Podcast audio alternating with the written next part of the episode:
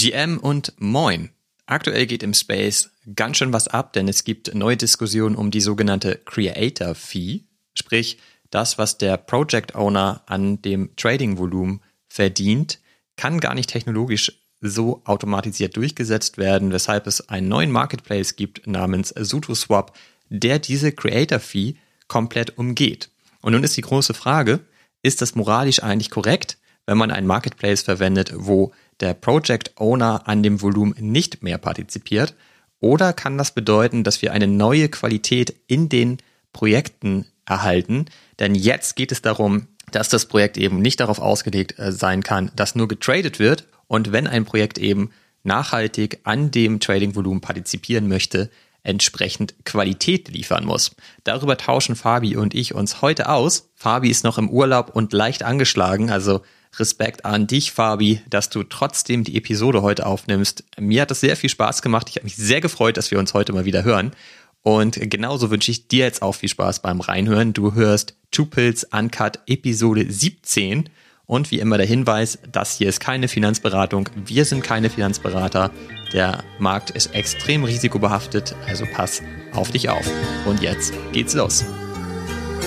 Can't make my mind up, fuck choosing, cause I want it all. Some of them wanna play, me and mine wanna ball. I had a vision that my MetaMask had seven zeros. Some of them want the cash, I'd rather had a crypto. I got my dippies with me, pockets fatter than a hippo. Guten Morgen. Guten Morgen, Olli, wie geht's? Super. Und dir? Auch gut, du. Das ist nochmal die, die zweite Folge hier von der Insel bei mir.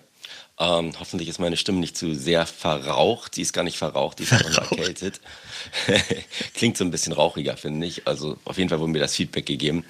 Ich hoffe, du kannst mich trotzdem gut verstehen. Ähm, das liegt nicht daran, dass ich rauche. Ich habe noch nie geraucht. Das liegt einfach daran, dass ich so ein bisschen erkältet bin, weil ich hier zu oft ins Wasser gehopst bin. Und es ist leider nicht so warm wie, weiß ich nicht, in der, auf den Malediven. Jetzt habe ich ja wieder den Vorteil gegenüber allen Zuhörern, dass ich dich sehen kann.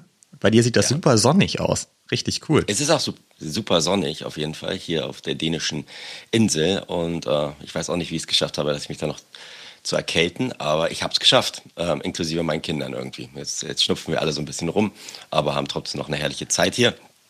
Ähm, ja, und siehst ja, sorry, dass die anderen es jetzt nicht gerade mitkriegen. Im Hintergrund ist es super schön sonnig und wir, wir genießen viel Fisch und viel, viel Sonne für noch ein paar Tage. Sehr gut und du genießt vor allem deinen Urlaub und bist komplett raus aus dem NFT-Space. Genau, ne, du hast mir gesagt, er lebt noch, habe ich vor ein paar Tagen von dir gehört. Er, er lebt noch, ne? Ähm, das stimmt schon, aber also du weißt es ja, es ging dir ja selber ähnlich, ne? Das tut echt mal ganz gut, jetzt, ich gucke ja abends rein, ich gucke mal morgens rein, aber dann den Tag über halt nicht die ganze Zeit auf irgendwelche Tabellen oder auf irgendwelche Gespräche oder auf irgendwelche Updates zu gucken. Ja, da bin ich jetzt gerade so ein bisschen raus. Natürlich nur bis, bis Anfang nächster Woche, wenn ich dann wieder zurück bin und dann kennst du kennst mich ja auch, danach springe ich wieder voll rein. Aber du hast ja so ein bisschen die, den Staffelstab äh, der Recherche übernommen und der, der des, des äh, derzeit, äh, glaube ich, immer omnipräsent zu sein, oder? Du hast ja, du hast jetzt schon ein bisschen studiert, so wie hatte ich das mitgekriegt habe, die letzten, letzten Tage und Wochen in, in gewissen Bereichen. Ja, so viel habe ich aber auch nicht gemacht. Äh, du hast mich ja zwischendurch immer gefragt, hey, ich habe Schiss, total viel zu verpassen, was geht dann ab? Aber am Ende, so viel ist nicht passiert. Ich glaube, das, was man vor allem sieht, ist, dass Ethereum ja gestiegen ist im Kurs, das hast du bestimmt mitbekommen, und gleichzeitig die NFT-Preise ordentlich nachgelassen haben, weil wohl auch immer noch diese Denke in Dollar stattfindet. Was ich ganz interessant finde, wir haben ja als wir über den Bärenmarkt gesprochen haben, mal die These aufgestellt, dass wenn Ethereum fällt, müssten die NFT-Preise steigen und wenn Ethereum steigt, werden wahrscheinlich die NFT-Preise fallen. Insofern haben wir unsere Strategie daran ein bisschen festgemacht und es scheint halt aufzugehen. Und ich bin relativ gespannt, wie lange das dauert, bis sich der Dollarpreis wieder von den NFT-Preisen entkoppelt. Weil im Moment sieht man ja ganz klar, die Dollarpreise sind sehr stabil am NFT da kriegt man halt immer so, so, ein, so einen Schreckmoment, finde ich. Wenn man dann sieht, ey, was geht denn ab, ey, wieso sind denn die Mutants jetzt irgendwie auf 12 ETH gefallen? Und dann guckt man sich die anderen Kollektionen an, eigentlich ist es überall passiert, ne? Ja, also ich, ich bin auch mal gespannt nach diesem Schock, den wir vor ein paar Monaten hatten, wo die Preise ja ganz schön gepurzelt sind und da zur gleichen Zeit Ethereum gepurzelt sind, glaube ich, ähm, haben halt auch viele sich ein bisschen die Finger verbrannt, ne? Und ähm, kann ich auch verstehen, dass vielleicht viele dann jetzt rausgehen wollen, wenn sie dann Gewinne mitnehmen können und wenn Ethereum, glaube ich, im letzten Monat um 60 Prozent oder so gestiegen ist. Ne?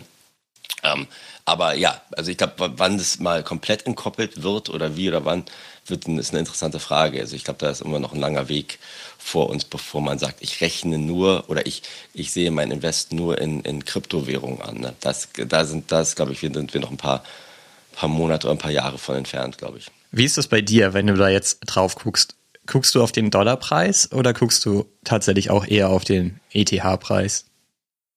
Also ich gucke meistens, also in erster Linie auf den ETH-Preis, bin ja, ich ganz ne? ehrlich. Also ich, das, das, das für mich so, weil ich mir immer angucke, wann habe ich die Dinger gekauft, zu welchem ETH-Preis und wo stehen die heute. Das ist eigentlich immer so mein, mein, meine Einzelrechnung. Ne?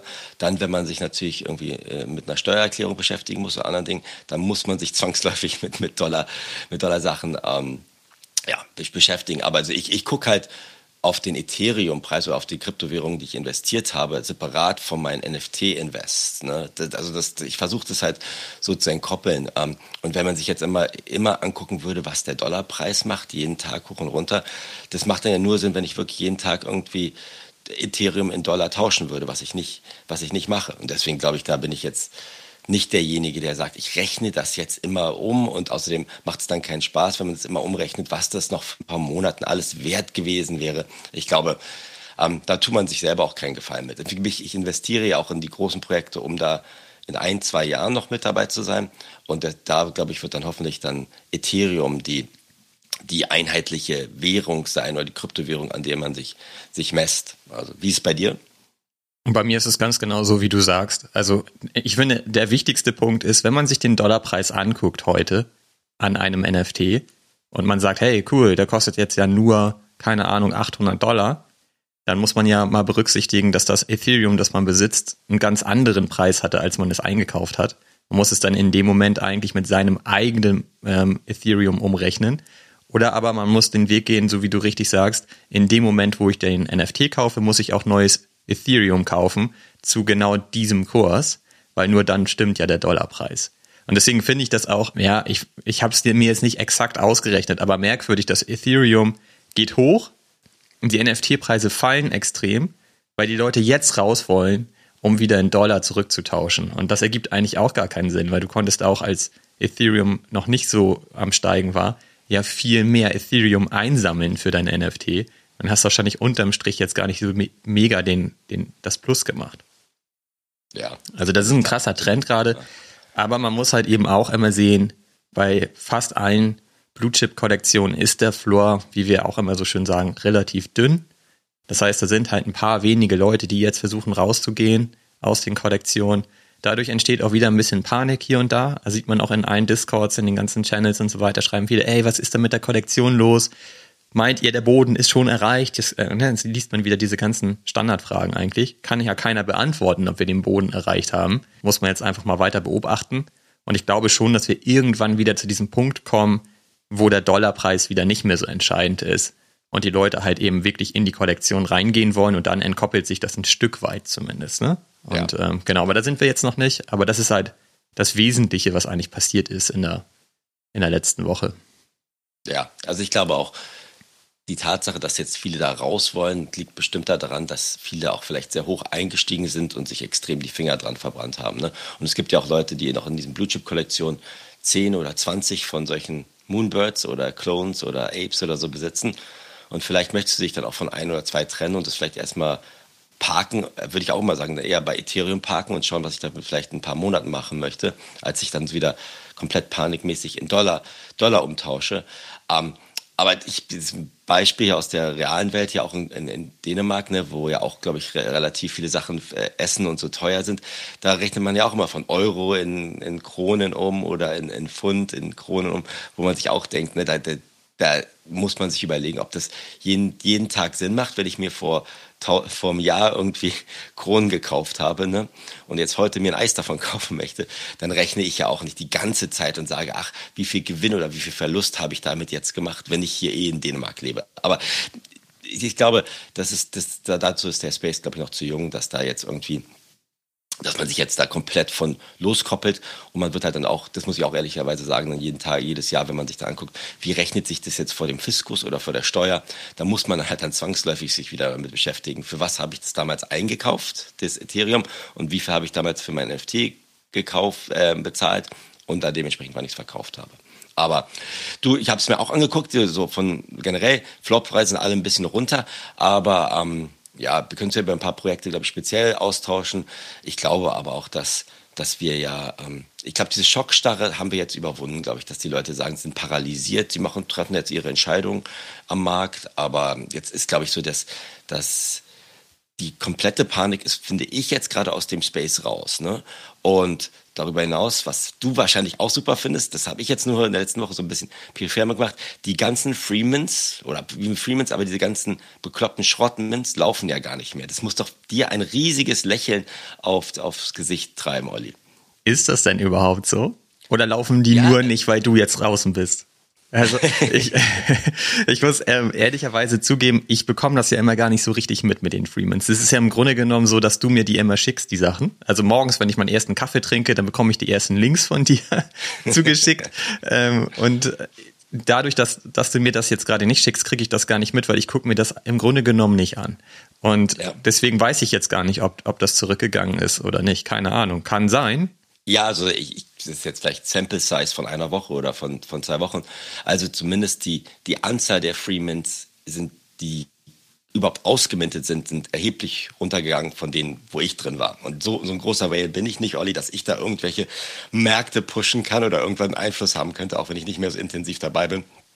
Aber du weißt, was ich ja aus Spaß mache, ist mich immer bei diesen ganzen Premints über unseren Premint-Token anmelden und dann einfach nur, dann kriegt man automatisch ja in den Google-Kalender die reinge, reingekleistert ne? und dann einfach sich mal früh morgens angucken, diese fünf Freemans, wo sind die jetzt stehen geblieben? Und die meisten sind dann nicht ausgemintet oder werden dann ad hoc wird die Supply, also die, die Anzahl der bestehenden NFTs gecuttet oder dann kommen diese ganzen, oh, wir sind ja nur ein Art-Projekt, wir haben ja nie was versprochen. Also bis auf, glaube ich, weit wenig selektive Dinge funktioniert es jetzt nicht mehr so gut. Vielleicht war auch, es hat sich jetzt, glaube ich, auch so ein bisschen über, ja, überholt, hoffe ich, dass er sagt, nur diese Freemans sind der einzige Weg, wie man Communities aufbaut, was ja dann auch keine richtigen Communities sind, sondern einfach nur Leute, die schnell auf eine einen Euro machen wollen, ehrlich gesagt. Also mal schauen, ich werde mich damit auch intensiver beschäftigen, wollte gerne dann in der nächsten Woche mal mit dir mal so ein bisschen ein Resümee geben, aber was ich jetzt sehe, ist, dass diese Freemans es weitaus schwieriger haben, irgendeine Art und Weise Leute abzuschröpfen, also diese Schrottprojekte und ähm, das, das finde ich ganz, ganz sympathisch, ehrlich gesagt. Aber ich würde ja mal sagen, letzte Woche habe ich die Frage gestellt in der Episode, was machen diese Projekte jetzt, wenn du im Urlaub bist? Und heute erzählst, ja. du, erzählst du mir, naja, Die, die gibt's halt nicht mehr. Die, die gibt's immer noch. Du, das, ich, die, ich hab, bin irgendwie bei 40 von Premium-Dingern da ja angemeldet immer noch. Oder so, die gibt's ja noch. Aber also ich, ich glaube, die, die haben es wirklich weitaus schwerer, weil natürlich, wenn du jetzt sagst, du bist, das war jetzt so eine Phase, das war ja, es gab die Goblin-Phase, dann gab's die, kennst ja, diese ganzen verschiedenen Phasen, die sich dann so in Wellen auf diesem NFT-Markt ausbreiten. Und ähm, ja, die Freemans waren halt der absolute das, das Coolste noch vor zwei, drei Wochen. Mhm. Man kann wahrscheinlich damit immer noch kurzfristig Geld verdienen, aber die Leute kommen halt aber, glaube ich, auch mehr und Trichter und sagen, nur weil jemand so eine 10.000er Kollektion auf den Markt schmeißt, und selbst wenn die ausmintet, wenn dann alles innerhalb von 12 oder 24 Stunden unter 0,01 Ethereum ist und du dann wirklich, also ich gucke mir das ja auch an, guckst an, wer dann die noch aufkauft, um den Floor überhaupt noch zu halten, das sind dann alles nur diese ganzen Bot-Wallets, dann, dann funktioniert das nicht. Ja, und ähm, das, das, das heißt, ich kann mich dann weitaus viel mehr mit diesen ganzen Dingen beschäftigen, mit denen du dich ja auch beschäftigt hast, mit 10KTF und anderen Dingen, wo, wo, wo weitaus mehr Substanz ist und wo es auch ganz ehrlich außer dem kurzen Gold Rush viel mehr Spaß macht, drin zu sein. Also bei 10KTF sollten wir heute vielleicht nicht so viel drüber sprechen, weil war ja schon wirklich ausführlicher Inhalt in den letzten Episoden. Aber ähm, ich bin da also habe mich da weiter eingegraben in das Projekt, habe ja auch noch ein paar Sachen gekauft, haben wir uns gestern ja kurz so ausgetauscht, auch du ja auch. Du bist ja dann gestern auch nochmal schnell auf den Zug aufgesprungen. Und äh, da stehen ja auch einige News an und ich würde auch sagen, das Projekt bringt weiterhin total viel Spaß. Je tiefer man da reinkommt, desto cooler wird das Projekt eigentlich. Und ähm, finde ich auch viel, viel besser als diese ganzen Freeman-Projekte, aber das ist ja schon lange meine Meinung. Interessant finde ich halt, diese ganzen Freeman-Projekte oder diese ganzen Trash-Projekte sind ja wirklich fürs Traden gemacht. Für das schnelle Geld und ähm, verschwinden dann relativ schnell wieder und wenn man Glück hat, ist man halt zum richtigen Zeitpunkt reingegangen und zum richtigen Zeitpunkt auch wieder rausgegangen und hat dann so ein bisschen, keine Ahnung, in der Regel ja unter einem ETH, glaube ich, ist es eigentlich immer Profit gemacht, wenn man Glück hat, ne? Dass man da drüber hinauskommt, ist relativ selten. Du hast gerade die Goblins erwähnt, die sind halt so ein Paradebeispiel eigentlich. Die sind jetzt, hattest du vorhin kurz geschrieben, bei 1,2 ETH Floor Price, ne? Das ist ja aber auch verglichen mit dem High, das sie mal hatten, ne? Die waren ja schon auch mal bei 8, glaube ich, ne? Das ja. ist natürlich schon auch krass runtergerauscht, aber immerhin immer noch über einem ETH. Und ähm, die bringen halt auch immer wieder neue Sachen raus und so weiter. Ich glaube, die sind schon da, weil sie auch wirklich was bauen wollen und auch am Start bleiben wollen. Und letztlich kann man sagen, dass 10KTF ja auch mit einer Art Freemint gestartet ist und eine komplette Erfolgsgeschichte ist. Ne? Natürlich aber mit einem ganz anderen Sinn und Zweck dahinter. Die, was ich mich da aber fragen würde, ist, hat man das halt ab der ersten Minute verstehen können, dass da eigentlich ein Projekt mit Substanz entsteht. Wahrscheinlich nicht. Ich war da halt damals noch nicht dabei, aber wenn ich das richtig verstanden habe, konntest du im Grunde genommen, wenn du halt ein Board Ape hattest, damals for free im Grunde genommen diese Sneaker oder die äh, Backpacks erstellen, sozusagen minden. Und daraus ist halt krass viel entstanden. Ne? Und diese, diese ersten Free Mints sind halt die heutige, sind das, das sind die Genesis-Items ähm, in der Kollektion, von denen es halt noch 14.000 Stück. Ich, ich glaube ja ungefähr 14.000. Genau, die gibt es halt noch. Ne? Also im Grunde genommen sind die ja auch mit dem Freemint gestartet und daraus ist halt ein richtig geiles Projekt entstanden. Es ist halt die Frage, was, was die Goblins da noch liefern. Deswegen würde ich nicht automatisch sagen, weil Goblins ein Freemint war, werden die auch verschwinden. Ich glaube, die haben schon die Chance, da auch was, was Cooles aufzubauen. Aber diese richtigen Trash-Projekte, diese Kopien von irgendwelchen anderen Sachen und so weiter, das ist halt alles nicht so geil. Und ähm, das verschwindet auch schnell wieder, genauso wie diese ganzen Sachen, die du gerade meintest von Premint, die da halt alle gelistet sind. Da kann man sich dann überall anmelden, um dann da irgendwie den Freemint mitzunehmen.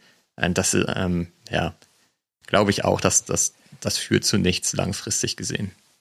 Ja, also ich glaube, man muss auch ganz ehrlich sagen, da was, was, was 10KTF vor einem Jahr gemacht hat, ne, das war ja war jetzt im Nachhinein langfristig angelegt, ja, mit, war mit Free, Free Airdrops verbunden. Ähm, aber das, was jetzt die Freemans heute ein Jahr später machen, ist ja quasi wirklich Durchlauferhitzer. Wir, sind, wir wissen, ja. was wir die nächste Woche machen. Wir wissen nicht, was in zwei Wochen passiert. Deswegen, was jetzt im Nachhinein sich herausgestellt hat, dass 10KTF ja schon einen langfristigen Ansatz hatte und zumindest diesen Dach, diesen Dachverband, in dem sie die richtigen Kollektionen, die Premium-Kollektionen herangezogen haben und involviert haben, glaube ich, da jetzt ja, was jetzt ja relativ offensichtlich ist, was langfristig aufbauen, aufbaut mit starken Partnerschaften. Deswegen glaube ich, kann man das Ganze nicht so vergleichen, aber haben halt auch richtig ja was umsonst gemacht, um, glaube ich, den Kurbel an, die Kurbel anzuwerfen. Und jetzt schauen wir mal. Lass uns jetzt nicht, hast ja recht, lass uns jetzt nicht über 10 KTF reden. Wir haben jetzt das, glaube ich, gut abgefrühstückt. Da gibt es ja jetzt ja auch diese Woche diese, die Boxöffnung. Wir können ja dann nächste Woche mal reden, wie das Ganze für uns war, für uns war und was für Items wir bekommen haben und wie wir das Ganze dann dementsprechend in der Woche sehen. Ich habe mir noch so ein paar Schuhe gekauft hier im Urlaub. Das war das Einzige, was ich gekauft habe. Mal schauen, was, was dann da ist. Ich glaube, wir sind jetzt beide mit unserem 10 KTF Portfolio zufrieden und jetzt, jetzt schauen wir mal erstmal, was, was da kommt. Ne? Genau, wir sind auf jeden Fall weiterhin bullish auf das Projekt, haben weiterhin Bock auf das Projekt und machen da weiter und werden nächste Woche berichten, ja. genau, wie viele Flammenwerfer wir zusammenbekommen. Ja, hast du denn ansonsten, also das passt ganz gut zu dem Thema, wir sagen ja immer, wir brauchen mehr Qualität in den Projekten, wir brauchen mehr Trust in den Projekten, weg vom Flippen hin zum echten Sammeln sozusagen und am Projekt partizipieren. Hast du denn äh, mitbekommen, diese, diese ganze Diskussion, die gerade über die Creator Fees stattfindet? Nein, Olli, halt mich auf dem Laufenden. Ja, das ist doch, das ist halt ein super spannendes Thema. Da würde mich direkt mal deine Meinung zu interessieren. Äh, wenn ich gefragt werde, wie NFTs gestartet sind und warum die für den Kunstmarkt so passend sind, sagt man ja im Grunde genommen immer, weil das super cool ist für den initialen Künstler, da halt langfristig oder für immer quasi an den Verkäufen partizipiert, weil es halt in den Smart Contract eingepflanzt ist, dass er ähm, einen gewissen Prozentsatz von den Verkaufserlösen bekommt. Ne? Ja. Und ähm, da sagt immer jeder sofort, ach, das ist ja geil, stimmt. Und nun ist es ja so, und das war, war glaube ich, für viele in diesem gesamten NFT-Space neu, dass das gar nicht über den Smart Contract ausführbar ist, sondern im Grunde genommen ein Gentleman Agreement ist zwischen dem Project Owner und dem Marketplace, wie zum Beispiel OpenSea. Und OpenSea sagt halt, naja klar, die halten sich an die Regeln und ziehen deshalb diese Creator Fee ein. Ja. Und verteilen die dann halt entsprechend, ne? Aber wenn ich dir jetzt zum Beispiel den NFT schicke und du schickst mir das Ethereum zurück, dann fällt das halt weg, der Part. Dann partizipiert eben der Project Owner gar nicht daran. Ja.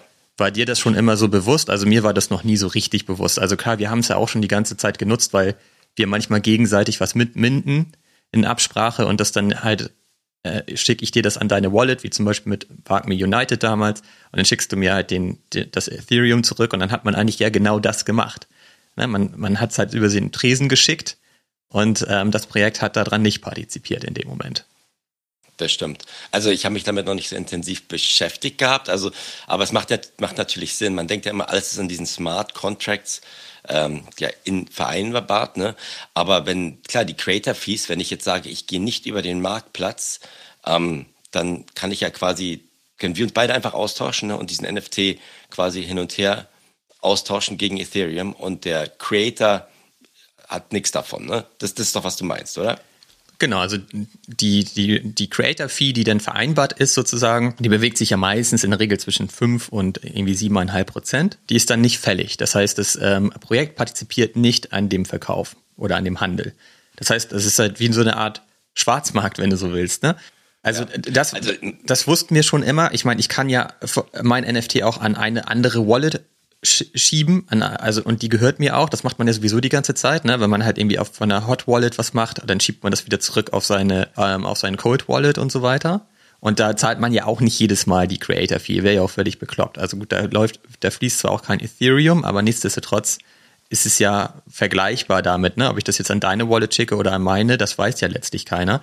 Und wenn du mir dann Ethereum dafür zurückschickst, weiß auch keiner, dass das zusammenhängt ist. Ja, also wenn ich das jetzt mir im Vergleich zu dem Kunstmarkt und auch meinen vergangenen Tagen bei eBay äh, zusammenbaue, ist es ja da auch im Web 2 nichts anderes. Ne? Du listest ein Item und dafür drückst du ein paar Gebühren an eBay ab, damit du es listen kannst, damit du es verkaufen kannst. Da hast du keinen Creator-Fee. Aber wenn ich jetzt einen Kunstgegenstand über einen Marktplatz verkaufe, dann habe ich halt die auch als Künstler die Vereinbarung mit dem Marktplatz, dass ich da dementsprechend mein, meine Gebühren oder meine Commission kriege, wenn das über den Marktplatz abgewickelt wird. Wenn ich jetzt ein Kunstbild, wir beide uns hier ein physisches Kunstbild ähm, treffen und es verkaufen, hat ja der Künstler derzeit auch nichts davon. Und klar soll das im Web 3 dementsprechend transparenter sein, aber ich, ich würde denken, jeder Künstler hat ja trotzdem die Chance, sein über, nicht über einen Marktplatz abzuwickeln, also auch ein Web3-Projekt, sondern kann ja auch dementsprechend die,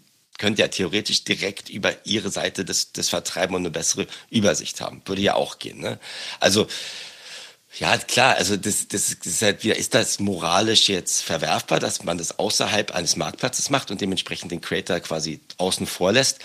Äh, meine Meinung wäre jetzt erstmal nicht, weil also du wirst niemals eine Szenario haben, wo du komplett weißt, wer wann was quasi an den anderen überwiesen habe. Und wenn ich jetzt der Künstler wäre, der eine, Gal eine meine eigene Web3-Galerie habe und es jemals verkaufen würde, dann würde ich immer sagen, wenn ich direkt verkaufen würde, hätte ich das dementsprechend schon das Bild eingepreist, ne, das, was ich als Creator-Fee haben möchte. Wenn es jetzt über zwei Privatpersonen geht, dann hast du halt keine Möglichkeit, da dann dementsprechend auch nochmal dran zu partizipieren. Oder sehe ich das falsch? Das ist jetzt zu, zu, zu krass gegenüber den ganzen Künstlern, die da dementsprechend denken, jedes Mal, wenn dort ein weiterer Verkauf stattfindet, kann ich daran zu partizipieren. Also ich sehe da jetzt erstmal jetzt nicht das riesige Problem, aber klar, ähm, gewisse Verkäufe, die man außerhalb eines Marktplatzes tätigt, kann dann der Künstler daran dementsprechend keinen Vorteil davon haben. Das stimmt. Genau, ich glaube, dass es aber wichtig ist, weil ich glaube, dass und bei mir war es, ich habe da auch nie so im Detail drüber nachgedacht, aber eigentlich ist es so, dass man immer sagt, naja, der Vorteil an einem NFT ist halt, dass der Künstler einmal natürlich am ähm, Primary Sale partizipiert, da kriegt er halt alle Einnahmen und dann halt eben ähm, quasi im, beim Secondary Sale kontinuierlich weiter partizipiert. Das ist der mhm. große Vorteil und der ist damit halt, eigentlich gibt es den gar nicht, den Vorteil, weil es halt ähm, tatsächlich dann daran hängt, dass der Marketplace sich an diese Regeln hält. Und du sagst jetzt ja auch gerade, naja, kann man halt nicht vermeiden, dass halt ohne den Marketplace auch weitergehandelt wird. Aber jetzt kommt halt der springende Punkt. SudoSwap hat halt einen eigenen Marketplace gelauncht vor ein paar Tagen. Und die machen halt genau das. Die ignorieren komplett diese Creator Fee. Und das ist halt total krass. Also da tauschst du halt eben den NFT gegen Ethereum und das Projekt bekommt gar nichts davon. Das hat, okay. da ist, wurde natürlich auch gleich richtig Volumen generiert. Und ähm, dadurch ist eine Riesendiskussion in der gesamten Community entstanden, ob das halt eigentlich äh, moralisch verwerflich ist, dass man äh, da jetzt auf ein Marketplace setzt, der im Grunde genommen sagt, naja, die Regeln sind uns egal, wir wollen halt einfach hier nur traden. Und ja. da, darüber hinaus kommt noch hinzu, OpenSea ähm, nimmt ja 2,5 Prozent Verkaufsgebühr und äh, SudoSwap nimmt 0,5%. Prozent. Und das in Summe macht natürlich einen riesen Unterschied, ne? weil du bei OpenSea, ich rechne immer damit, bei jedem Verkauf gehen 10% ab, das kommt im Schnitt nämlich hin. Und bei SudoSwap sind es halt 0,5%, die insgesamt abgehen von einem Verkauf. Ja.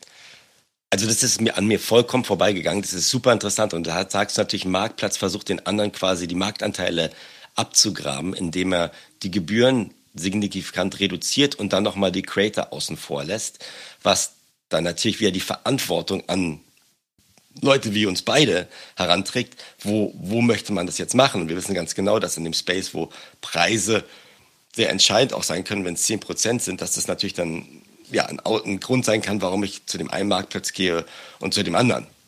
Boah, das ist eine, das ist eine super schwierige philosophische Mark, äh, Frage. Ne? Und ähm, ja, und weißt was haben die gesagt, wieso sie jetzt die Creator Fees auscutten? Oder haben sie einfach gesagt, das sind unsere Terms, Terms and Conditions?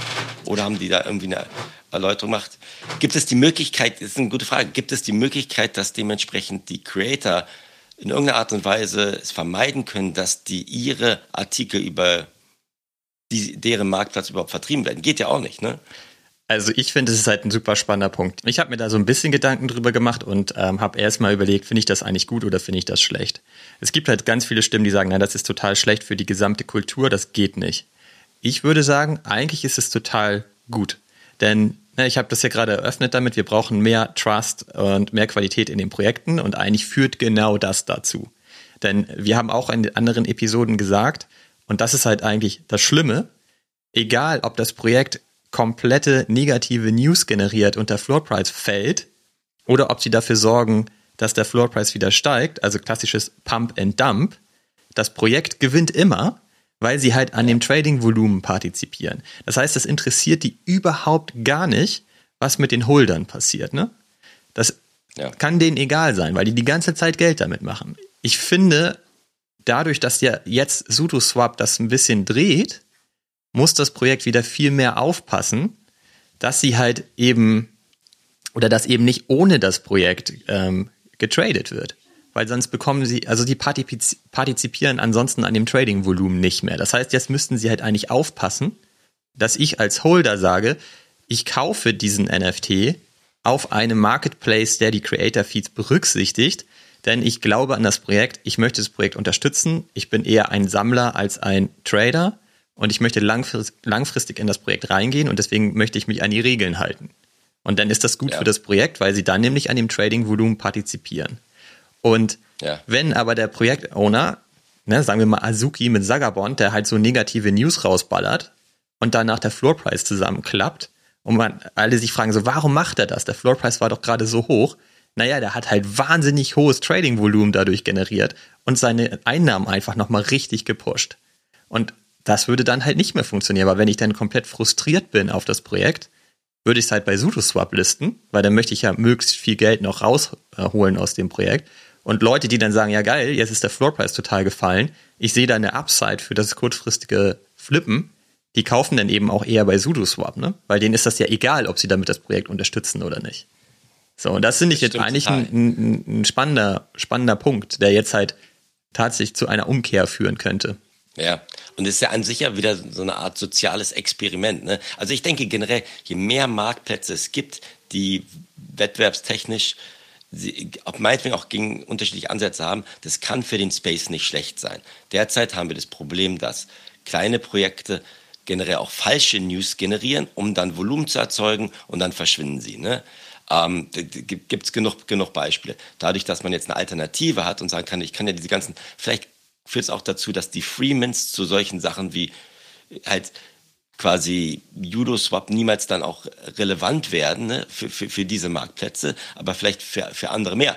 Der andere, der letzte Punkt, der mir dazu einfällt, ist, es kann natürlich auch sein, dass, was macht jetzt so, machen jetzt die sogenannten Blue Chip Projekte, die von den Creator Fees oder sowas leben, ne? sagen die, wir versuchen Leute zu belohnen, die, die auf Plattformen äh, Transaktionen machen, wo Creator Fees anfallen. Das ist wieder so die, die eine Frage zwischen Endkonsumenten und Marktplatz und Projektleiter ähm, oder Gründer des Projektes, wo da dann dementsprechend die, die Balance ist. Aber du hast recht, das ist zumindest eine Möglichkeit, dass man die ganzen Rockpulls oder die ganzen falschen kurzfristigen Projekte ähm, ja auf, auf eine andere Schiene schiebt, wo sie dann dementsprechend gar keine finanzielle Relevanz mehr haben und an dem auch gar keine, gar keine, keine Attraktivität mehr haben, um dort dementsprechend äh, ja diese ganzen Projekte vielleicht zu starten. Mal schauen. Genau, also wenn du jetzt ein Projekt brauchst, das nur darauf ausgelegt ist, schnell zu flippen, schnell Geld zu verdienen, würde ich halt sagen, ist SudoSwap genau der Marketplace. Der ist nämlich, er hat die Zielgruppe genau für diese Trader. Also dieser Marketplace hat auch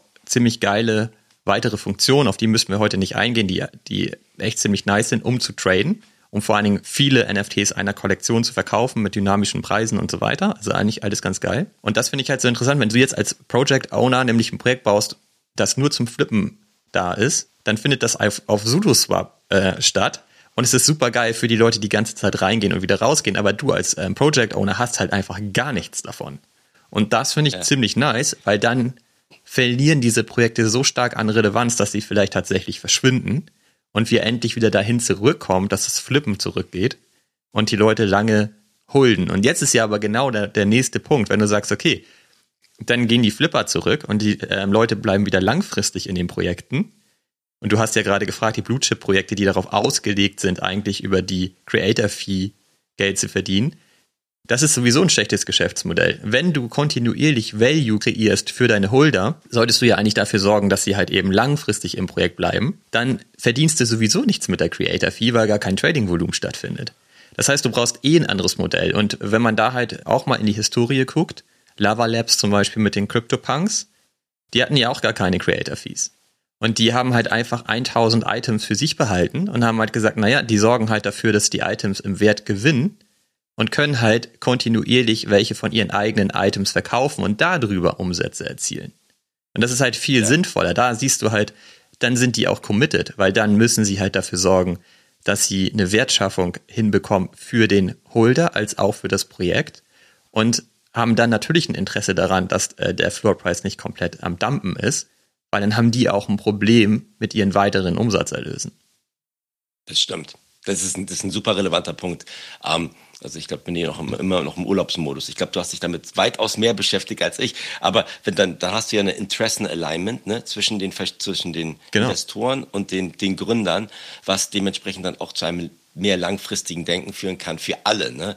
Weil dementsprechend selektiert es dann halt auch die ganzen Flipper, auch raus, die, die dementsprechend sagen, ich möchte jetzt nur da ganz kurzfristig rein, rein und raus. Und es ist ja genauso, wir, wollen nicht mehr über Moonbirds reden, aber Moonbirds, die mit ihrem Nesting-Modell ja versucht haben, dementsprechend auch wenige Items gelistet zu haben, auch nicht ihr Geld über Trading-Volumen dann zu generieren, weil 90 Prozent der, der Eulen dementsprechend genestet sind und überhaupt nicht ja, über irgendwelche Marktplätze abgewickelt werden können. Also ich glaube, das, das kann, hast du recht, das kann ich würde super gerne mich mit dem Marktplatz beschäftigen. Das werde ich eine der ersten Sachen machen, wenn ich wieder zurück bin, um zu verstehen, wie die überhaupt aufgesetzt sind, was, was, was da für Projekte überhaupt sind, wie, wie da überhaupt die Funktionalitäten sind. Aber generell kann es, glaube ich, nur, nur gut sein. Und wir beide, wie oft meckern wir auch über OpenSea, ne, mit den jeweiligen Sachen, mit den Funktionalitäten, die nicht da sind und mit den, ja, den künstlichen Hin- und Hergeschiebe, ne, dass auch Leute dementsprechend manchmal auch die wahrscheinlich mit Projekten involviert sind, dementsprechend Käufe und Verkäufe anheizen, damit dann weitere Creator-Fees von Normalos quasi generiert werden. Ne? Und das nimmst du halt natürlich auch aus der Gleichung raus, wenn du wenn du sagst, es gibt gar keine Creator Fees, dann kommen auch nicht diese ganzen, sorry, aber manchmal Idioten, die dann dementsprechend da äh, abverkaufen und vielleicht von, von einem Freund zum anderen Sachen hinschieben. Ne? Also genau, Beeple hat dazu nämlich auch getwittert und hat gesagt, hey, pass auf Leute, offensichtlich ist es so, technologisch kannst du das halt nicht erzwingen, dass diese Creator Fee ähm, fällig wird. Also musst du als Künstler dafür sorgen, dass die Leute an dich glauben und dich gerne unterstützen möchten und deshalb bereit sind, diese Creator Fee zu kaufen, weil es letztlich so ähnlich ist wie mit einem Trinkgeld, das du freiwillig zahlst. Wenn du super zufrieden bist mit dem Service, dann möchtest du halt auch gerne dankbar sein und das Ganze unterstützen und zahlst deswegen Trinkgeld. Und das gehört mittlerweile quasi auch zur Kultur dazu, dass man das macht. Aber das ist halt komplett ja. freiwillig. Und äh, das finde ich halt, ich finde es ein spannender Punkt. Also natürlich kann man die Creator Fee weiterhin ansetzen, vor allen Dingen, wenn man dann halt ein Künstler ist, um langfristig äh, oder für immer daran zu partizipieren. Aber dann muss man eben auch was dafür tun. Und das finde ich eine gute Entwicklung im gesamten Space. Ja, bin, bin ich bei dir. Also das kann, das kann, glaube ich, gesund sein. Das kann auch dazu führen, dass viele Leute, die die falschen Incentives haben oder die falschen Ansichten hatten, dann, eher ein bisschen abgeschreckt sind, was, was auch nicht schlecht sein kann. Ähm, die einzige Frage, die ich jetzt hatte, Olli, ist, das heißt ja auch wirklich, wir reden immer davon, dass die Technologie so überragend ist, ne? aber in dem Bereich hast du dann ja wirklich mit OpenSea, das Beispiel Creator Fees, hast du ja einen Nachhinein, so wie mit einer Rechnungsabrechnung. Hier, ich bin Creator A und kriege von OpenSea am Ende des Monats was überwiesen. Ne? Das ist ja dann wieder so ja. an sich schon wieder, ohne jetzt zu kritikmäßig zu sein, aber eher so Web 2 wichtige so. Sache. Ne? Es ist muss man auch ganz ehrlich sein. Ja. Ne? Und wir reden immer von der Technologie, aber hier scheint es ja noch einige Hürden zu sein, um das Ganze wirklich transparent und seamless und äh, einfach zu machen. Genau, vor allen Dingen kann es da technologisch nicht durchgesetzt werden. Das finde ich ist, das, das muss man sich klar machen. Und das war mir noch nie so richtig ja, bewusst. Also wir wussten es eigentlich die ganze Zeit, weil wir das ja auch schon immer so genutzt haben zwischendurch. Oder wenn du halt, wenn ich sage, hey, ich tausche mein Moonbird mit dir gegen deinen Mutant Ape und wir tauschen NFT gegen NFT, ja, dann fällt da bei beiden Projekten nichts an.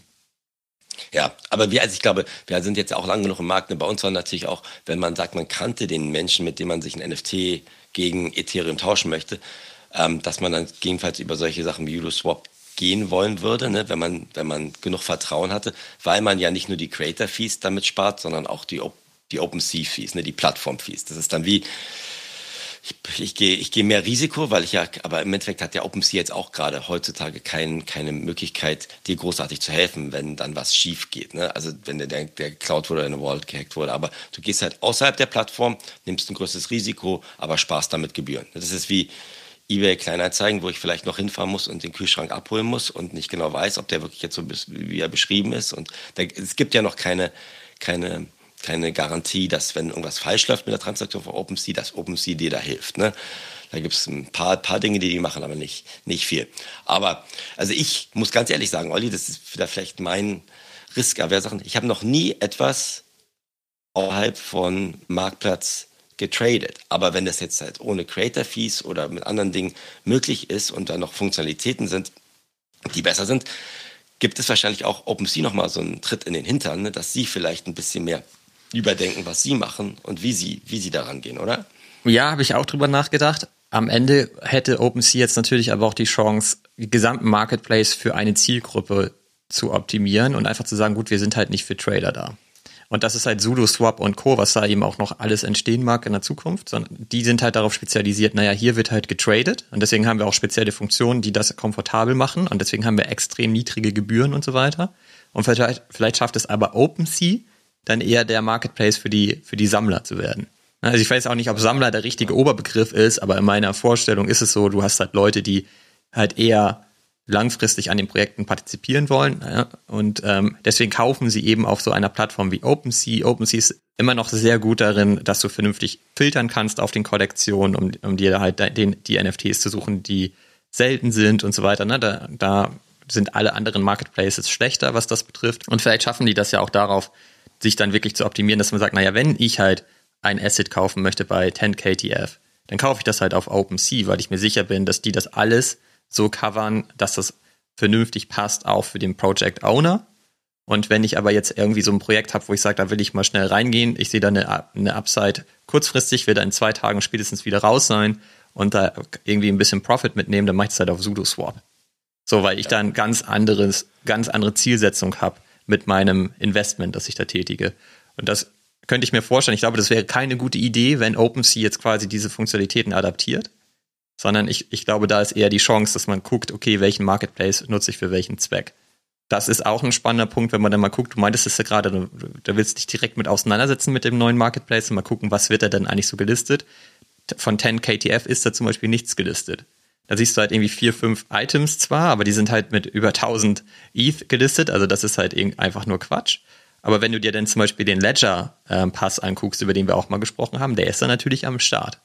So, und wenn man sich das mal überlegt, kann man auch mal die Frage stellen, warum so ein Pass überhaupt Creator-Fees hat.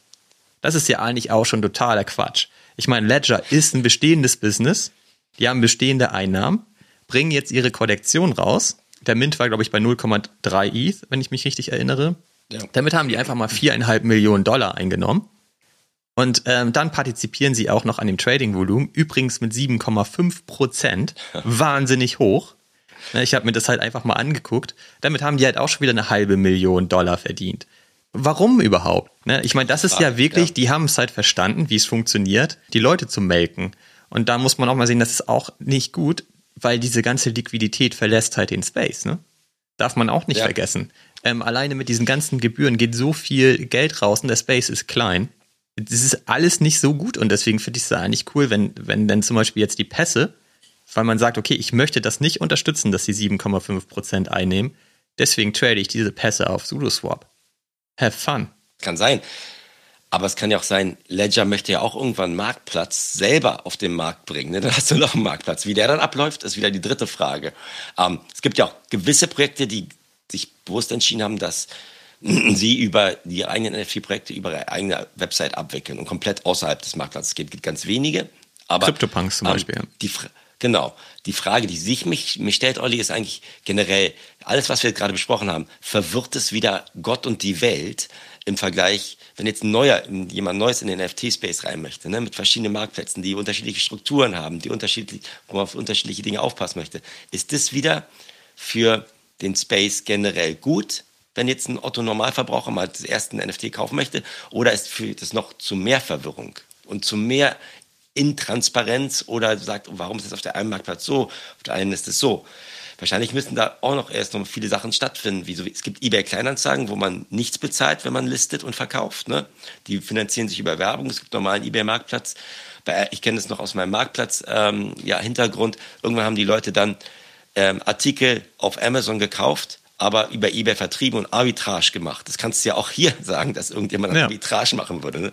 wenn er sich irgendwas baut. Das ist, gibt ja wieder, glaube ich, verschiedene Auswüchse, die teilweise gut sein können, aber teilweise auch wieder, wenn ich jetzt sage, dass der Space relativ schwer zu verstehen ist für jemanden Neuen, dann wieder schwieriger werden.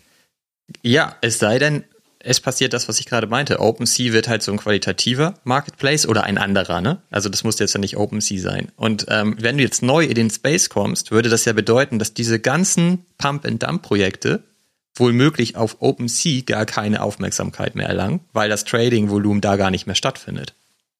Ne? Sondern die Leute, die halt ähm, in diesen Projekten partizipieren, um schnell halt irgendwie zu flippen und so weiter, auf anderen Marketplaces unterwegs sind die dann vielleicht auch ein bisschen technischer aufgebaut sind und du als Neuling dich da sowieso nicht zurechtfinden würdest und deswegen da auch gar nicht mitmachst, sondern sagst, okay, ich gehe halt auf den Sammler-Marketplace in Anführungsstrichen, der halt cool aufgebaut ist und ich halt weiß, da finde ich halt Projekte, die Substanz haben. Ja, absolut. Und der letzte Punkt, Wettbewerb ist, glaube ich, gesund. Wettbewerb führt ja meistens dazu auch, dass Kosten, die ein Marktplatz ansetzen kann für Endkonsumenten, ja stärker hinterfragt werden, was glaube ich nicht schlecht ist. Und wir müssen auch ganz ehrlich sein, Olli, Kunst, was weißt ja, ich bin ja so ein Kunstexperte, ne?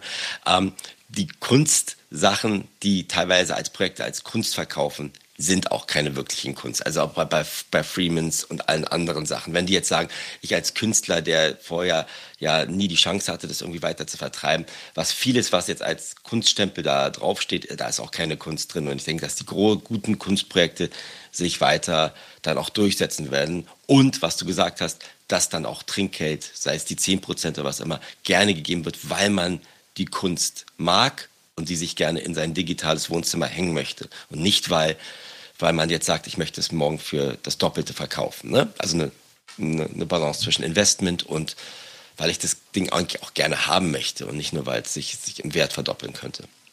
Genau, und jetzt, du hast gerade schon Moonbirds erwähnt. Ich finde, das ist jetzt so ein ganz spannender Punkt. So, wir beide haben einen Moonbird je, jeweils und wir sind seit Tag eins in dem Projekt. Und jetzt ist der Floorpreis ja relativ stark gesunken. Aus unterschiedlichsten Gründen. Bestimmt auch wegen CC Zero, haben wir in der letzten Episode drüber gesprochen. Mir ist zum Beispiel CC Zero relativ egal. Was übrigens auch spannend ist, das hast du bestimmt auch nicht mitbekommen, es gab ja dann direkt diese News, dass es jemanden gab, der ein Moonbird hatte, der dann sein Deal nicht machen konnte, irgendwie über einen sechsstelligen Betrag, um da seine, sein Moonbird exklusiv zu vermarkten.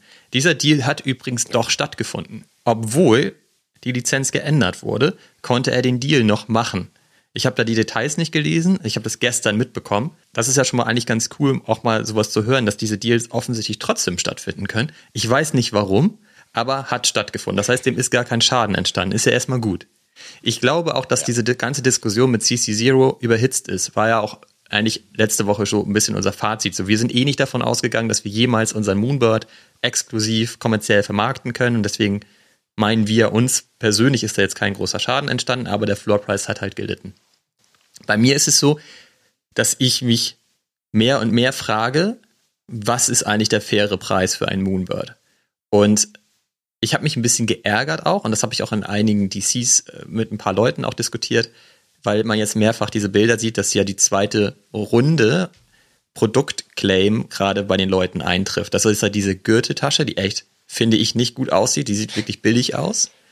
Und du kriegst halt zwei Anstecknadeln und Socken.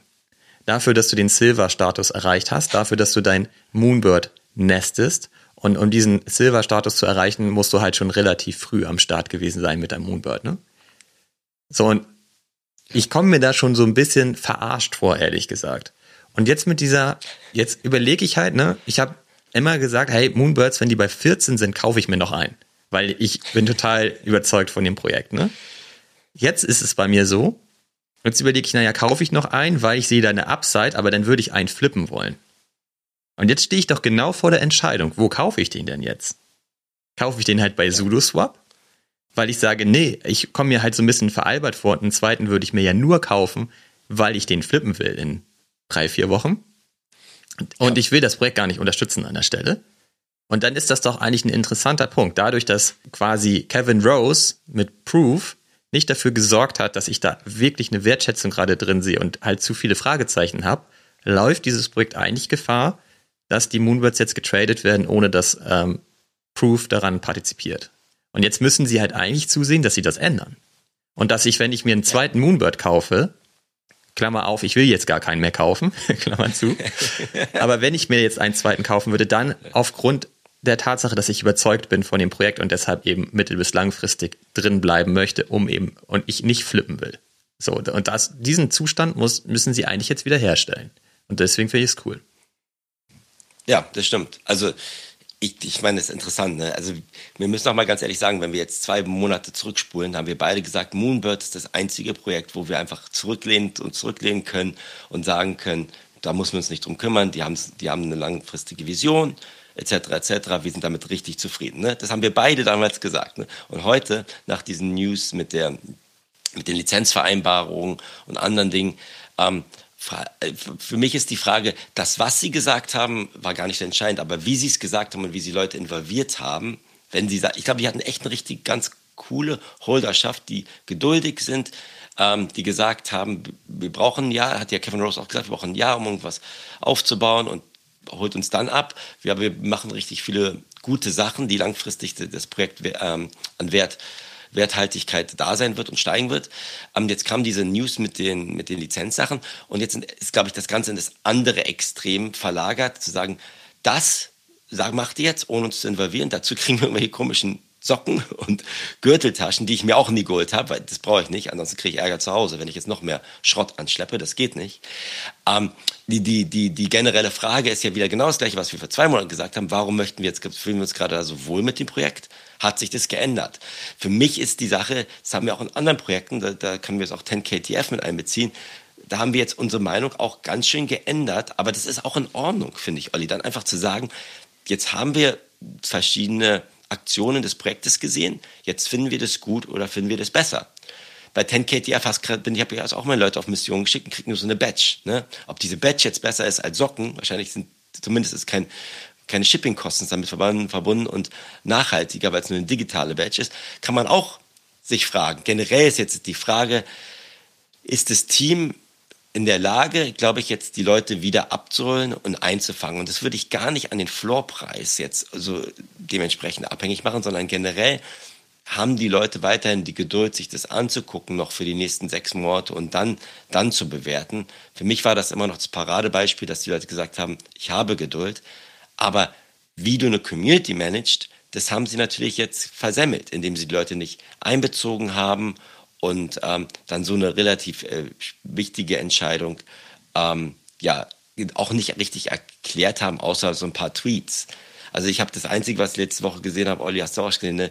Mibit hat ja quasi die IP, quasi Rechte, glaube ich, jetzt quasi, Yuga hat die ja ge gelauncht, was da jetzt möglich ist und was da nicht möglich ist. Ähm, das war, glaube ich, weitaus detaillierter, glaube ich, mit einer weitaus stärkeren Erklärung. Und deswegen, ich möchte mir gerade keinen zweiten Moonbug kaufen, aber ich bin da jetzt auch noch nicht in der, äh, gerade an dem Punkt, dass ich sage, möchte ich das jetzt raus und möchte ich dadurch jetzt ein anderes Projekt rein. Also da habe ich, die haben immer noch ein bisschen Goodwill von mir, um zu sagen, ich gebe ihnen jetzt nochmal die, die Leine, um zu sagen, was wollen sie jetzt drumherum aufbauen und ähm, den verkaufen würde ich jetzt auch gerade nicht, ehrlich gesagt, weil die ist hoch und runter. Das versuche ich so ein bisschen auszugleichen, zumindest in den Blutchip-Projekten zu sagen, ich gebe denen, denen noch ein bisschen Leine, um zu sagen, wo sie, wo sie hinwollen. Aber einen zweiten würde ich mir jetzt auch nicht kaufen, Olli. Ähm, außerdem, du hast ja noch deine Oddities eh, die sind ja noch mal drumherum. Also das waren so zwei Dinge. Oddities haben sie versemmelt, Kommunikation für CCO haben sie versemmelt und dann siehst du, wie schnell dadurch auch die Stimmung umschwingen kann. Ne? So naja, und den, das mit den Rewards haben sie halt einfach versemmelt. Ich, das ist auch ein guter Punkt. Du sagst, du hast dir den gar nicht geholt, den, den Reward, also die Gürteltasche, weil du brauchst diesen Schrott nicht, hast du gerade gesagt. Ne? Und genau das sage ich auch. Ich brauche diesen Schrott gar nicht.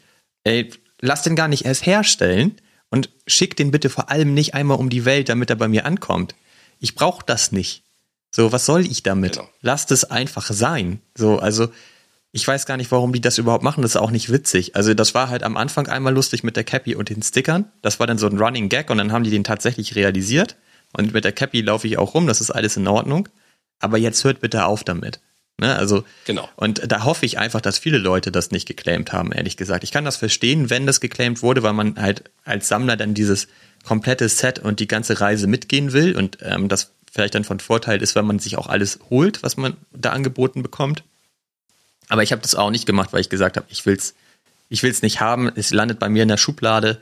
Das ist halt so, ne, ich, ich vergleiche das so ein bisschen mit den mit den Messen damals, wenn man auf der Cebit war oder so, dann hast du mit irgendwie drei ähm, Tüten voll mit Müll nach Hause gegangen, hast dich gefreut und das waren irgendwie, ey, das ist irgendwelche Kugelschreiber oder Schlüsselanhänger und was weiß ich was alles. Und das braucht einfach alles kein Mensch, ne? Und ähm, ja. das finde ich halt bei so einem Asset, das du hältst beim Moonbird, der halt immerhin bei 14 ETH ist, ähm, oder 12, glaube ich, aktuell ist der Floor Price, da schicken sie dir dann halt Anstecknadeln und eine, eine billig hergestellte Gürteltasche, so nee, das geht nicht, finde ich. Ne? Also dann sollen sie das halt wirklich lassen. Und dann sollen sie halt ein digitales Asset rausgeben oder so. Und ähm, genau, also ich will meinen auch nicht verkaufen. Ich finde das auch gut, wie du das sagst. Du, du gibst ihnen noch ein bisschen Leine und guckst einfach, naja, kriegen sie es halt hin. Sie, sie, wahrscheinlich brauchen sie auch einfach Zeit, aber sie sitzen halt eben auch auf sehr viel Kapital durch den Mint und auch das Trading-Volumen, das die ganze Zeit stattgefunden hat und auch immer noch stattfindet.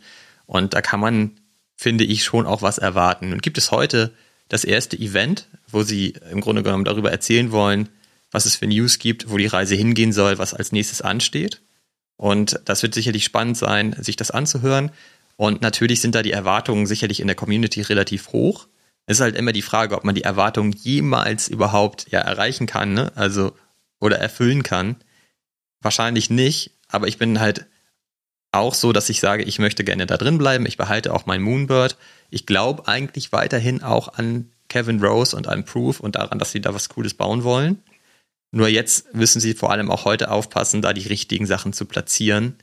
Und ähm, dann gibt es noch mal ein weiteres Event, wo sie über die gesamte Zukunft sprechen wollen am 30. August, also ist auch nicht mehr so lange hin. Und ich glaube, das sind zwei Events, die jetzt sehr, sehr relevant und wichtig sein werden für den gesamten Space. Ansonsten ist es so, ich habe das hier gerade nochmal parallel aufgemacht bei den Moonbirds, es sind halt auch nur 172 Items gelistet. Das spricht auch wirklich für die Holderschaft, wie du gerade schon meintest. Ne? Die sind, glaube ich, schon auch noch im großen Teil ruhig, glauben auch an das Projekt und es sind halt wenige, die im Grunde genommen gerade dafür sorgen, dass der Floorpreis runtergeht, weil sie ständig den Floorpreis undercutten und es sind halt wenige Listings so. Ne? Und da, da muss man jetzt einfach mal gucken, wo da die weitere Reise ja. hingeht. Aber es ist eben trotzdem immer so ein Punkt, dass ich mich dann frage, okay, was ist denn wohl ein fairer Preis? Also wohin wird es noch fallen? Geht es noch unter 10 ja. ETH? Ich meine, wir sind auch entspannt, weil wir haben den halt einfach mal für 2,5 ETH gemintet damals. Und ähm, ne, was ist mit den Leuten? Also da sind ja Listings. Da ist der Moonbird für 14 ETH gelistet, den haben die für 40 gekauft. so, das ist halt richtig krass, ne? Ja. Und da, und da wenn, würden wir wahrscheinlich jetzt auch nicht, müssen wir auch ganz ehrlich sein, nicht so gechillt jetzt hier sitzen genau. und darüber reden, wenn wir an dem Punkt wären. Ne? Das ist immer da, wo du eingestiegen bist und wo du, wo du jetzt mit was, was für einen Schmerz du damit erfahren hast. Ne? Ähm, also für mich, Fazit, Moonbirds muss jetzt nicht mehr Merch raushauen. Also einmal das mal am Anfang zu machen, um zu sagen, wir wollen alle, alle kriegen welche Sticker oder Cappies, meinetwegen. Aber dann, das brauchst du jetzt nicht für jedes Nesting Awards mehr Merch. Das ist absoluter Schrott. Zweitens, ähm, Moonbirds, glaube ich, als Projekt der Kevin Rose ist ein guter Redner, hat jetzt, glaube ich, ganz gute Leute daran geholt. Aber es reicht nicht mehr mal zu sagen, wir haben so many exciting things for you und keiner weiß, was diese exciting things genau. sind. Ne?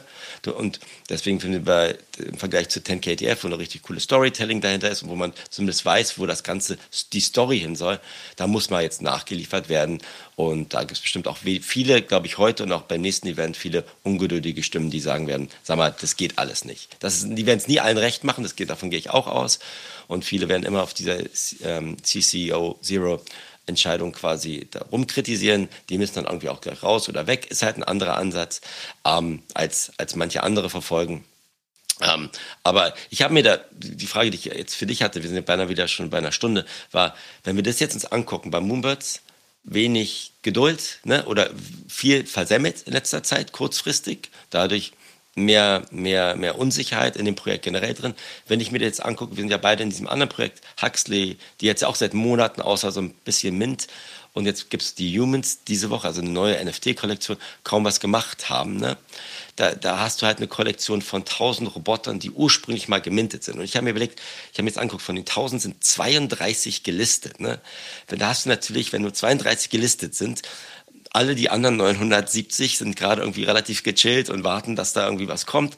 Und da hörst du sehr, sehr wenig News, aber es hörst auch viel weniger Kritik und die machen halt und haben jetzt, glaube ich, auch, da ist ja die, glaube ich, die gleiche Frage, die sich Moonbirds und Meebits gerade gestellt haben, Intellectual Property, wie, was kannst du da machen? Und die arbeiten mit, mit einer Plattform Feature zusammen, die, glaube ich, auch mit Yuga on Board versucht haben, jetzt da die quasi den, den Endnutzern es zu erleichtern, ihre Intellectual Properties zu vermarkten oder zu tracken etc. etc. Das ist ja genau der Gegensatz zu Moonbirds. Aber da sitze ich jetzt auch, ich habe auch noch einen Roboter, hatte mal irgendwann fünf, ähm, aber denke mir, den halte ich jetzt auch einfach. Das ist einfach so ein Gegenpol, finde ich, jetzt zum Moonbirds, die einen anderen Ansatz jetzt gewählt haben. Und das finde ich halt so spannend, da die, die Entwicklung zu sehen, wie die beiden Projekte quasi verlaufen werden. Aber wie würdest du das jetzt sehen, jetzt, wenn du sagst, Huxley hat auch nichts geliefert in den letzten Monaten, Floorpreis ist runter, Comic-Serien sind runter, alles ist runter, aber darüber wird kaum gesprochen. Also Huxley ist halt äh, eigentlich, glaube ich, auch so ein, so ein Projekt fürs Herz. Ne? Also da, da ist es eigentlich genauso. Du unterstützt gerne die ganze Story, du unter, unterstützt gerne das Projekt, man unterstützt gerne den, den Gründer, weil er irgendwie super sympathisch rüberkommt, weil man, finde ich, nicht sagen würde, dass er das Ganze nur macht, um halt möglichst viel Geld aus dem Space rauszuziehen. Und man mag den irgendwie auch, ne? Und deswegen würde ich zum Beispiel, um das auch nochmal zu erwähnen, mir den Robot nicht bei SudoSwap kaufen, sondern bei OpenSea. Ja. Weil, ne, das ist eigentlich genau der springende Punkt. So, weil ich gerne möchte, dass diese Regeln eingehalten werden bei dem Projekt. Und ich habe jetzt nicht geguckt, aber wahrscheinlich gibt es auch natürlich kein Item bei SudoSwap von Huxley. Glaube ich nicht. Und mhm. das stimmt, jetzt, jetzt können wir die Humans ähm, holen. Das ist, sind ja eigentlich auch Breaking News, dass es jetzt endlich stattfindet. Ich glaube, wir können unseren am Freitag holen, wenn ich mich recht erinnere, weil wir einen ähm, Robot haben und haben aber auch vier Wochen Zeit, ähm, den, zu, den zu claimen oder zu minden, kostenlos. Und ich glaube, für die restlichen Leute die halt diese Pässe haben, die können schon am Donnerstag loslegen. Also da passiert ja jetzt eine ganze Menge, aber du hast recht, da ist, die lassen sich auch sehr viel Zeit. Der, die Floorpreise sind richtig runtergegangen, vor allen Dingen bei den ähm, Comics und so weiter. Ich weiß gar nicht, die aktuelle Ausgabe wurde, glaube ich, auch nicht ausgemintet, immer noch nicht, ne? Seit Wochen nicht. Immer noch nicht, nee. nee. Ähm, genau, da ist halt total Ruhe, aber die Leute, die da drin sind, die glauben halt daran. Wir beide haben aber auch schon häufig überlegt, ob wir unseren Robot mal verkaufen sollen. Muss man ja auch ehrlicherweise zugeben. Und ich glaube, du hattest deinen auch lange gelistet. Und der ist halt nur nicht weggegangen. Ne? Nee, nee, nee, nee. Ich Den einen nicht? Fünfmal. Ich, ich habe ich hab ja vor Monaten da dementsprechend schon meine anderen vier verkauft. Den einen, den, den behalte ich jetzt erstmal. Ähm, also den habe ich aber auch damals für einen halben Ethereum ge, gemintet oder so. Und der, der Floorpreis ist immer noch bei dreieinhalb Ethereum von, von so einem Roboter derzeit. Ne? Genau, ich glaube, ich würde da also, fast plus minus null rauskommen sogar, aber ich will, möchte es auch nicht. So, weil ich finde das Projekt cool und das, ich bin da auch entspannt bei dem Projekt und gehe da gerne die Reise weiter mit. Und ähm, der Punkt ist auch interessant, den du erwähnst, ähm, letztlich mit den ähm, IP-Rechten, dass es bei den Moonbirds eben ganz anders ist, weil du eben nicht nur eine Lizenz erhältst, mit der du was tun kannst, sondern halt quasi gar keine Eigentumsrechte mehr vorhanden sind bei, bei den Moonbirds und bei den Oddities. Aber das sagt Kevin Rose ja auch, dass er diesen innovativen Weg gerne gehen will und eben anders sein will als alle anderen und ja auch sagt, dass äh, die Vision der Moonbirds eine ganz andere ist und da eben die IP-Rechte egal sind für diese Vision. Oder zumindest die exklusiven egal sind. Du warst kurz weg. Bist du wieder da? Ja, hörst okay. du mich, Olli? Ja, ich höre dich. Sorry. Hast du den Timer gestellt, dass du nach einer Stunde offline gehst, ne? Nee, nee. Ich, ich glaube, hier, die dänische Sonne wird zu heiß oder so. Ich glaube, die, die, die Leitung ist nicht mehr so gut. Ähm, also, aber an sich müsste das relativ schnell 110 Megabyte Upload-Speed hier müsste eigentlich funktionieren. Aber so, so geil, dass du da quasi im Wald sitzt und einfach so einen geilen Upload hast. das ist Dänemark, ne? Die haben es echt drauf. Absolut. Nee, sorry. Der letzte Punkt war irgendwie kurz weg gerade. Nee, ich habe nur gesagt, dass das halt ähm, Kevin Rose ja auch sagt, dass er äh, sagt, die, die Exklusivität an den IP-Rechten ist für das, was er mit Moonbirds vorhat, nicht relevant. Und er möchte halt deswegen innovativ sein und einen anderen Weg gehen, als zum Beispiel Huxley oder die Board Apes und so weiter, die halt eben nur diese Lizenz rausgeben zur exklusiven kommerziellen Vermarktung. Und das kann ja auch alles richtig sein. Deswegen wird es jetzt total spannend sein, mal zu erfahren, was er denn auch nun genau vorhat. Ja, also für mich ist ein, ein generelles Thema, das ich mich jetzt noch beschäftigt habe, ist, ich bin ja da auch ein paar anderen, so mit so ein paar Passons von so einer Plattform, die Recur heißt, die quasi mit den bestehenden Brands, sei es Nickelodeon, jetzt launchen sie Hello Kitty, glaube ich, nächste Woche, etc., quasi den anderen Weg gehen, ne? dass sie sagen, sie haben bestehende Brands und die bringen sie halt über ihren Pass und über Marktplätze in die Web3-Welt. Ne? Und Moonbirds und andere Dinge machen ja genau den umgekehrten Weg und Huxley versucht eine Web3-Identität aufzubauen, die sie dann irgendwann in Web 2 Film oder so ummünzen wollen. Ne? Und das einfach so diese, dieses verschiedene Spektrum sich anzugucken, finde ich super spannend. Und ich meine, in beiden Sachen gibt es, glaube ich, Sachen zu kritisieren und Sachen zu würdigen. Ähm, deswegen finde ich, finde ich da die, diese Sache irgendwie mich interessant anzugucken, wo, wo findet da die Schnittstelle statt und vielleicht irgendwann muss das sich ja auch quasi dann überschneiden. Und wo dann jetzt der, die bestehende Holderschaft oder die bestehende NFT-Community ihren Mehrwert sieht. Ne? Das ist wie mit anderen Dingen. Ich glaube, diese Hello Kitties, ich würde mir jetzt, ich kaufe mir wahrscheinlich auch so Hello Kitties, wenn ich da irgendwie Presale extra habe. Weil du sie aber flippen willst. Weil, weil ich ja, weil Hello Kitty wahrscheinlich eine Strahlkraft hat, die ich aus der realen Welt kenne und aus Web 2 kenne, mit drei, mit vielen Kindern, sage ich dann, dann, dann hole ich mir da ein paar, ne? Und schau mal, wo die hingehen. Aber nicht, weil ich im Vergleich zu Moonbirds oder Huxley oder Yuga damit irgendwann mal selber was anstellen möchte. Ja, da bin ich auch ehrlich, ne? Aber vielleicht möchte ich irgendwann einer meiner Töchter so ein Hello Kitty-Ding hinstellen. Ja, und das ist ja auch total in Ordnung. Und ich weiß auch, dass sie in der Pipeline die Hero Turtles haben. Und ich hätte halt super Bock davon auch welche zu haben. So, und ähm, ich, mir ist klar, die haben eigentlich keinen keinen Wert. Also eigentlich wollen die die Dinger ja auch nur verkaufen. Du hast ja auch keine kein Hero Turtle Charakter irgendwie exklusiv oder kannst mit dem irgendwas machen oder whatever, sondern die hauen einfach diese Kollektion raus und fertig. Und man sieht ja auch, dass das krass Pump and Dump ist. Ne? Also die ja. gehen dann richtig hoch und dann fallen die relativ schnell. Und ich habe mir die letzten Kollektionen gar nicht mehr angeguckt, aber die sind ja tierisch in den Keller gegangen. Und wahrscheinlich wird es auch nichts geben, um, um die irgendwie wieder zu pushen. Es sei denn, die brauchen wieder Einnahmen und ähm, müssen wieder das Trading-Volumen hochtreiben und dann, dann hypen sie das irgendwie mit irgendwelchen News oder Events oder so. Und das ist halt eben eine Art von Projekt, das, das ich nicht cool finde, aber so ein Hero Turtle ist grundsätzlich ganz cool. Wenn ich den richtig billig bekommen kann, dann würde ich mir vielleicht mal einen holen, aber da würde ich dann eben auch, wenn, wenn der mit Mint stattfindet, dann kann man mal entspannt drei Wochen warten und dann sind die eh komplett im Keller und dann holt man sich so einen. Ich weiß halt, dass ich mit diesem Pass, den du erwähnt hast, ja auch gerne kaufen wollte das letzte Mal, als du da ähm, wieder am Start warst mit der, mit der aktuellen Kollektion. Und dann habe ich mir aber auch überlegt, warum überhaupt? Ich meine, dann habe ich den Pass, kann die Sachen minden und kann die in dem Moment natürlich gut flippen, ja. Aber das verpasse ich sowieso ständig, das weiß ich schon. Und deswegen kann ich mir, wenn ich denn so einen Hero Turtle irgendwie cool finde, mir den ja auch irgendwann danach mal, mal holen, nur um ihn zu haben, weil ich ihn, weil er mich an eine coole Zeit erinnert ähm, in meiner Kindheit so. Da habe ich, die, hab ich die hoch und runter geguckt. Das wäre auch so mit den Simpsons oder so. Da würde ich mir halt auch gerne einholen, aber einfach nur, um, weil ich die cool finde, so, aber nicht, um da irgendwie langfristig davon auszugehen, dass ja. sie irgendeine Art von Wertschaffung hinbekommen. Ja, das ist dann generell dieses Sammlersyndrom, ne, was genau. man dann sagt, weil man es aus seiner Jugendzeit noch kennt. Und ja. die haben Nickelodeon gemacht, die haben jetzt diese ja. Care Bears gemacht, da haben sie auch den, den Launch versemmelt und haben Bots konnten dann irgendwie noch dick einkaufen, dann ist das Ganze wieder in den Keller gegangen. Also auch die sind nicht gefeit vor Anfängerfehlern oder Prozessfehlern. Aber ich, ich denke, was ich interessant finde, ist, dass da die Brands halt dementsprechend jemand anders anheuern, um das zu machen. Und es ist auch alles sehr Amerika-lastig und S-lastig und selbst ja Teenage Mutant Hero Turtles da auch. Aber wenn du einen Donatello kriegst, who knows, ne? Mal schauen. Also gucken wir mal, ob, ob wir dann in, in, ein paar Wochen mit so ein paar Schildkröten ähm, auf, auf, auf der Wallet sitzen oder nicht. Genau, eine Kollektion müssen wir aber noch erwähnen, das ist Puma, weil da geht gerade richtig was ab.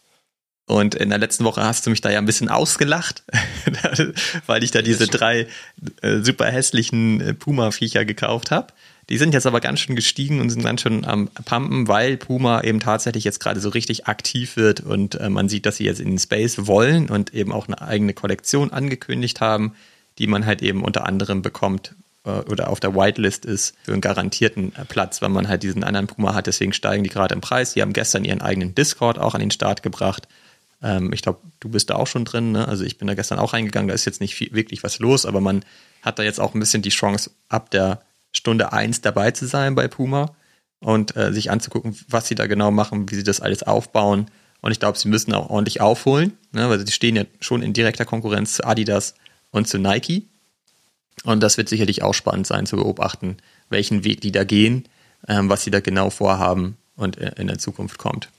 Ja, also vielleicht mal ein Thema für, für die nächste, nächste Episode. Also ich muss Abbitte leisten, ich habe nicht, ich habe dich ausgelacht. Ich, ich finde einfach, das, Leute müssen mir jetzt nicht, seid nicht böse, ich bin halt eher nicht so der Puma-Fan. Das, das, das hängt bei mir da zusammen. Und dann diese Katzen, die du mir geschickt hast, von denen du drei hast, die waren auch super hässlich. Ja, voll. Und der einzige Grund, warum ich mir das kaufen würde, weil die irgendwie auch Puma ja eine, eine Kooperation mit KTF an, ja. announced haben. Ja. Deshalb, deshalb das Ding. Und jetzt machen sie so ein Genesis NFT, wo man aber auch noch nicht genau weiß, was da sich dahinter verbirgt. Das ist dann wieder so wie bei Adidas the Into the Metaverse, der der Blankoschein und wahrscheinlich kannst du dann auch dein, dein, dein Hoodie auch von Puma wieder claimen, drei Monaten später. Ich bin, ich bin ganz ehrlich, mich reizt es nicht, außer wenn da 10KTF eine aktive Rolle spielen würde, weil ich habe das mit so vielen Brands jetzt gesehen, die am Anfang auch Sportartikelhersteller gelauncht sind und dann mache ich das vielleicht so ähnlich wie du mit den, mit den, mit den Schildkröten. Ich schaue mir das an, holt euch mal die dafür 0,2 Ethereum, so ein, so ein Genesis NFT. Aber vielleicht hole ich mir dann billigeren in drei, vier Wochen später und damit ich dann auch noch so eine Puma-Katze auf der Wallet liegen habe. Aber das, das reizt mich jetzt gerade nicht, ehrlich gesagt, weil, weil Puma irgendwie ins Web 3 geht. Da bin ich ganz ehrlich. Das hat sich nichts geändert. Vielleicht sitze ich da und du lachst mich in zwei Monaten aus, aber ähm, reizt mich immer noch nicht, was ich da bisher gesehen habe. Kann ich total verstehen. Und es ist ja so, dafür bin ich ja eigentlich auch bekannt, so die großen Brands reizen mich sowieso insgesamt nicht so stark. Ähm, ne? Also wir haben ja auch schon über Gucci gesprochen und so weiter und ja auch über die Gucci Grails und ähm, die sind halt alle sehr langsam in ihrer Entstehung, aber gut, bei, bei Puma kann man jetzt von Anfang an dabei sein. Das finde ich halt ganz cool. Bei Adidas war ich ja auch von Anfang an dabei. Da kann man auch, übrigens auch nochmal erwähnen, Adidas hat auch einen ordentlichen Pump hingelegt und ähm, wenige Stunden danach ist alles wieder zusammengeklappt. Da ist auch gerade ziemlich große Enttäuschung, ne? weil die haben einen ordentlichen Hype generiert, um etwas, was wirklich wieder auch so ein Blödsinn war. Kann man halt, glaube ich, so zusammenfassen. Ich, ich kenne die Details gar nicht, aber letztlich war das einfach nur ein Gewinnspiel, um irgendwie einen Sitzplatz im Flieger zu bekommen. Also das ist auch so, ja, okay, cool. Und äh, da haben sich viele drüber aufgeregt und deswegen ist der Floorpreis auch direkt wieder runtergegangen. Bei Adidas ist es aber bestimmt auch so, dass man denen halt eben die entsprechende Zeit geben muss. Immerhin habe ich ähm, vor ein paar Tagen eine E-Mail bekommen, dass mein Hoodie auf dem Weg ist zu mir. Also, das haben sie schon mal hinbekommen. Ich weiß nicht, ob das bei dir auch so ist. Du müsstest dann ja nicht auch mal bald bekommen. Ich krieg hier nichts. In England kriegt man, glaube ich, nichts. Das dauert durch Brexit wahrscheinlich ja. zwei Jahre, bevor das Ding ankommt. Da habe ich eher meine vier Trikotsätze. Irgendwie äh, kann ich dann zum Ach Stadion ja. fahren von Bergen United und die mir da abholen. Kriege ich wahrscheinlich eher. Aber du, die ganze ganze Brandgeschichte und Gucci sind wir jetzt ja auch, haben wir da noch mehr investiert, weil wir, wir 10KTF gut finden. Ja. Das merke ich auch, dass ich dann eher von Web 3 Storytelling angefixt bin als ja. von der Brand an sich. Aber wir kennen uns beide, wir sind da beide verrückt genug, wir in diesen Projekten drin zu sein, macht auch Spaß und vielleicht reißen, brennen die ja ein ganz anderes Feuerwerk ab als, als Adidas generell, ja, oder, oder andere Brands und selbst Nike hat gerade jetzt ja starke Kritik oder Art, Artifact starke Kritik gekriegt. Die Frage, die vielleicht für die nächste Woche, die wir beide, glaube ich, die ich gerne antworte, was würde ich mir denn wünschen? Weißt du, das ist immer einfacher zu kritisieren, aber was, was würde ich erwarten, ne, von einem, einer Strategie von Web3, Puma oder Adidas oder Nike, um dann nicht zufrieden sein. Klar, so ein, so ein Formular hinzukriegen ist, glaube ich, schon in Ordnung oder mehr als Hoodies auf den Markt schmeißen. Aber ich glaube, ich habe mich noch nicht richtig damit beschäftigt zu sagen, was würde ich überhaupt erwarten? Möchte ich überrascht werden oder weiß ich überhaupt, was ich möchte ne, von, ja. von so einem Web3-Partner? Das ist, glaube ich, auch ganz entscheidend, weil viele kritisieren das, was sie machen, aber haben jetzt auch nicht konstruktive andere Vorschläge, außer, oh, noch ein NFT oder noch ein Parent oder weiß ich nicht, ein Airdrop oder irgendwelche Ape-Coins. Was, was würde ich da erwarten? Das können wir vielleicht mal in der nächsten Woche uns gegenseitig quasi auf den heißen Stuhl setzen und austauschen. Das können wir gerne machen. Und dann können wir uns nämlich auch mal noch zu Artefakt austauschen, weil da passiert ja auch gerade eine Menge. Die sind, glaube ich, auch gerade an so einem Punkt, wo es sehr entscheidend ist, was sie jetzt als nächstes tun, weil da auch die gesamte Community gerade in Aufregung ist, würde ich mal sagen. Und der Floor Price auch ganz schön runtergegangen ist. Wir haben die auch schon ein bisschen kritisiert in den letzten Episoden. Und das wird sicherlich auch spannend sein, in der, in der nächsten Woche mal zu besprechen. Mit ein bisschen Glück hat dieses Super Forging-Event dann ja sogar stattgefunden. Man weiß ja nicht genau, wann das jetzt ist. Ja. Und äh, können uns dazu dann auch austauschen. Und wir können unsere Boxen öffnen. Morgen. Also ähm, 10 KTF-Boxen. Ja, ja, das, das machen wir, Olli. Denn dann schauen wir mal, dass ich alle Flammenwerfer kriege. Also bitte alle, die zuhören, drücken Fabian braucht Flammenwerfer. Olli braucht nur Socken oder was, nee, was ist da? Helme, Helme oder so. Wir schauen mal. Aber nee, das macht dann schon Spaß. Das, das, das ist dann schon lustig und dann gucken wir mal, wo da, wo da die Richtung hingeht. Aber ich, ich habe da richtig Bock drauf, da weiter, ähm, weiter da die Reise mitzugehen, auf jeden Fall. Ja. Und jetzt gehe ich erstmal wieder in die Sonne, bevor die Internetverbindung komplett hier abstürzt oder so. Und ähm, freue mich dann nächste Woche wieder mit dir ähm, aus unseren normalen Spots zu reden. Und ich hoffe, die Verbindung und meine Stimme war nicht zu, zu schlimm.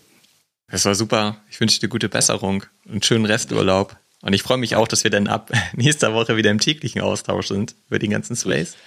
Ich bin wieder voll dabei, voll am Start, glaub mir. Ich, ich bin da wieder voll, Vollgas Fabi oder wie du mich nennen möchtest. Ja?